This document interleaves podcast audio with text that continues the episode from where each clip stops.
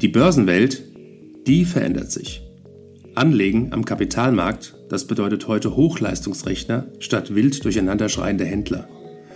Anlagealgorithmen mit künstlicher Intelligenz hinterlegt und immer neue Finanzinstrumente. Mit dem Plutos Finanz Podcast wollen wir diese und viele weitere Finanzthemen aufgreifen und mehr Licht ins Dunkle bringen. Wir sind seit über 25 Jahren als unabhängiger Vermögensverwalter der vertrauensvolle Partner unserer Mandanten in allen Vermögensfragen und gehen hier ganz individuell auf ihre persönlichen Wünsche und Bedürfnisse ein. Wir freuen uns darauf, Sie als unseren Zuhörer zu haben und lassen Sie uns somit loslegen.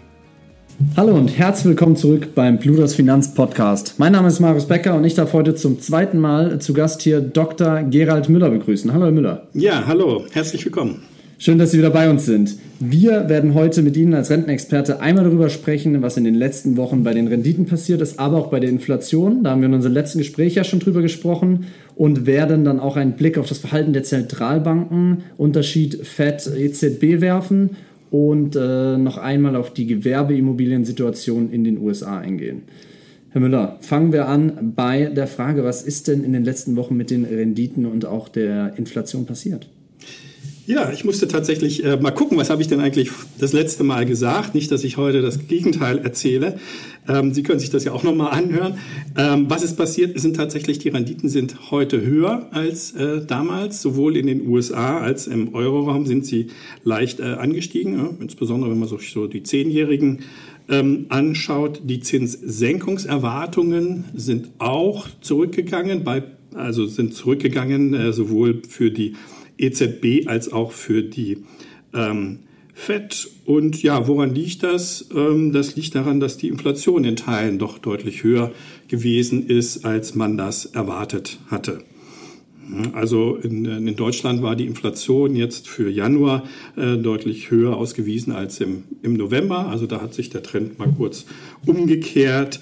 Ähm, und äh, in den USA waren jetzt die jüngsten Verbraucherpreise auch überraschend ähm, äh, hoch. Also die Veränderungsrate, der, wenn man jetzt mal die Energie- und die Nahrungsmittelpreise rausrechnet, lag hier gegenüber dem Vormonat bei 0,4 Prozent. Die Analysten hatten so 0,3 Prozent erwartet und rechnet man das noch kleiner und schaut sich nur die Dienstleistung an, dann hatten wir hier sogar eine Veränderung gegenüber dem Vormonat von 0,6 Prozent, was also auf einen äh, deutlichen Lohneffekt auch, auch hindeutet. Also ich würde sagen, die Spielräume für die FED sind nicht allzu groß äh, für Zinssenkungen. Und wie haben sich jetzt auf dem Blick, wie die EZB und wie auch die FED vorgeht, was sind Unterschiede, die sich da erkennen lassen? Ja, die Spielräume sind tatsächlich unterschiedlich groß, äh, nach meiner Einschätzung. Also ich hatte ja beim letzten Mal erzählt, dass ich immer gerne auf die Auslastung gucke, auf die Arbeitslosenquote vielleicht als Dummy dazu. Und in den USA liegen wir da bei 3,8 Prozent und im Euroraum bei äh, über 6 Prozent, 6,4 Prozent. Klar, es gibt immer unterschiedliche Methoden, Arbeitslosigkeit zu, zu messen, aber selbst wenn man das äh, rausrechnet, dann ist hier doch ein deutlicher Unterschied und das erklärt natürlich dann auch den unterschiedlichen äh, Preisdruck, der in den USA deutlich höher ist und damit ist der Spielraum äh, für die FED äh, eben geringer. Der Kollege Askan Iredi, der das Thema schon seit Jahresanfang richtig aufgegriffen und äh, diese Einschätzung hat sich ja dann bewahrheitet. Normalerweise ist es so, dass die FED vorgibt, was äh, mit den Zinsen passiert und die EZB meistens nachzieht. Jetzt scheinen wir ja auch, wie der Kollege Herr Askaniredi sagt, äh, ein umgedrehtes Verhalten zu haben. Was ist da der Hintergrund? Ja, die Markterwartungen haben sich äh, umgedreht. Also äh, wenn ich mal gucke, wie ist es im Augenblick, da rechnen irgendwie, äh, wird eingepreist äh, eine Zinssenkung im April von der EZB mit, äh, mit 0,5 also äh, ein halber Schritt wird eingepreist für April. Und bei der FED ist es weniger, die handelt sogar erst im Mai. Und äh, hier ist die Erwartung, dass äh, ein Schritt äh, mit einer Wahrscheinlichkeit von 40 Prozent ähm, kommt. Und wenn wir noch weiter gucken auf den Juni, dann äh, sind hier äh, für die EZB 1,5 Schritte eingepreist und für die FED gerade mal ein Schritt. Und der Grund, ja, ist eben der unterschiedliche Spielraum, der höhere Preisdruck, die Gefahr, dass die Inflation vor allen Dingen in den USA noch nicht besiegt ist. Ob sie für den Euroraum besiegt ist, weiß ich auch noch nicht. Aber man muss halt eben auch sehen, dass es einige Länder gibt im Euroraum, wo die Inflation deutlich niedriger ist als in Deutschland. Sie haben jetzt die, äh, den Mai und den Juni angesprochen für Entscheidungen der EZB. Äh, was sind da Faktoren? Was glauben Sie denn, was passieren wird im Mai? Also ähm, die EZB ist ja im Juni dran ähm, und ich glaube im Juni spätestens wird sie äh, die Zinsen senken. Also da habe ich relativ wenig Zweifel. Spannender ist die Frage, und da streiten sich die Gelehrten, was passiert im äh, April. Äh, wird sie möglicherweise im April schon handeln und damit ja vor der FED. Die kann ja frühestens da im, im Mai ähm, handeln. Ähm, ich würde sagen, es steht tatsächlich so, wie der Markt es auch einschätzt, 50-50. Nicht? Einerseits sagt die Frau Lagarde, ähm, die Unternehmen werden die Lohnsteigerung auffangen und wir werden da gar nicht so einen hohen Preisdruck sehen durch die, ähm, äh, durch die Löhne. Und wenn die EZB früher handeln würde als die FED, dann hätten, hätte sie sicherlich auch nochmal einen positiven, also negativen Effekt auf, auf den Außenwert des Euro. Und das hätte ja nochmal einen positiven Konjunktureffekt. Also sie könnte dann mit ihrer Politik mehr bewegen, als wenn sie immer der FED hinterher läuft. Andererseits, ähm, sowohl unser Bundesbankpräsident Nagel als auch Frau Lagarde selber haben doch in den letzten Reden darauf hingewiesen, ähm, dass sie vorsichtig handeln wollen, nicht zu früh handeln wollen. Denn wenn man äh, einmal das Inflationsgespenst äh, im Haus hat, man wird es so schnell nicht wieder los. Also ich bin da ganz beim Markt, muss ich zugeben, 50-50 sind die Chancen für April. Werfen wir mal einen Blick auf ein anderes Thema, und zwar auf die Situation der Gewerbeimmobilien in den USA. Herr, Herr Müller, was ist, was ist denn da los? Ja, was ist da los? Also ähm, die Silicon Valley Bank hat äh, im großen Stil äh, Gewerbeimmobilien finanziert in den USA und ist jetzt äh, stark unter Druck gekommen. Also man macht sich Sorgen um die Fortexistenz dieser äh, Bank. Warum? Naja, vor allen Dingen Bürogebäude sind von einem Preisverfall äh, betroffen. Man hat auch in den USA die Energiestandards erhöht. Ähm, auch in den USA kennt man Homeoffice. Äh, damit ist die Nachfrage nach äh, äh, Bürogebäuden zurückgegangen. Und na klar, die höheren Zinsen tun auch noch ihr Übriges. Alles zusammen hat dazu geführt, dass die äh, Preise für äh, Gewerbeimmobilien ähm, zurückgegangen sind.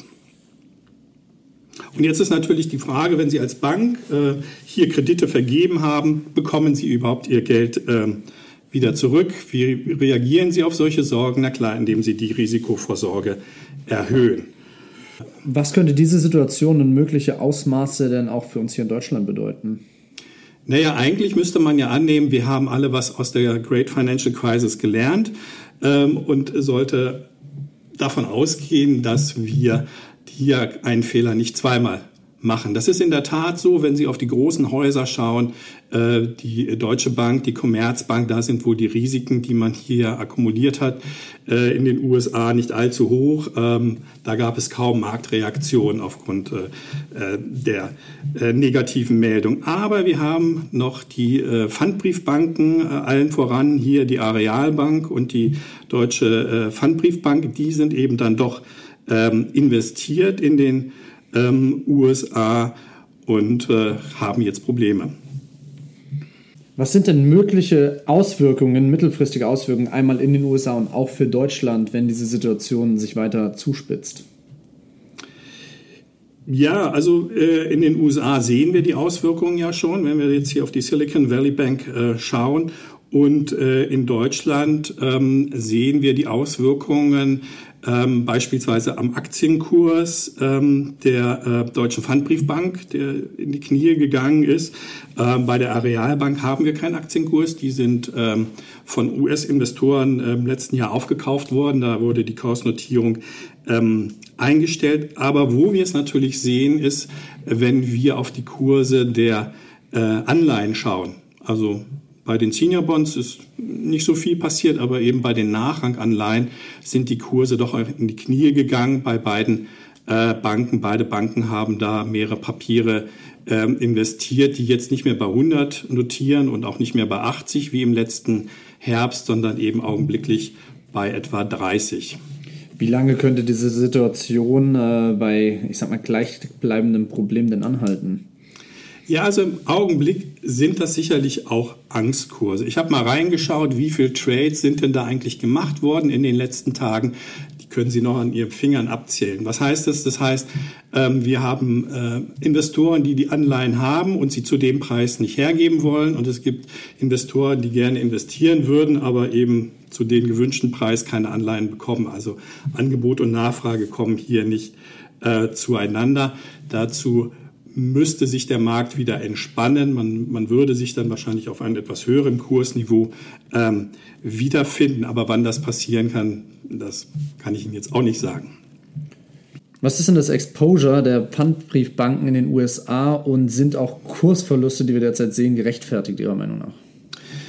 Ja, ich habe mal ein bisschen in den Zahlen geschaut. Vielleicht kann ich Ihnen das ein bisschen am Beispiel der Deutschen Pfandbriefbank, also der PBB, ähm, erläutern.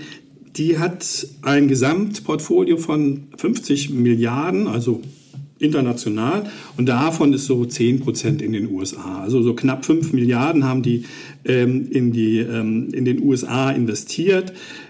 Für dieses Exposure haben sie auch schon Rückstellungen gebildet, was, ja, etwa 14 Prozent. Das kann natürlich sein, dass das noch hochgeht. Also das kann sein, dass die, der Markt sich verschlechtert und dass die ähm, äh, sowohl die Arealbank und äh, als auch die Pfandbriefbank hier nochmal ihre Rückstellung erhöhen äh, müssen. Das ähm, ist aber in meinen Augen nicht unbedingt ein, ein Fehler, ähm, aber es wird halt eben für den Markt als negatives Signal ähm, gewertet. Auch die Ratingagenturen schauen ja auf diese beiden Banken.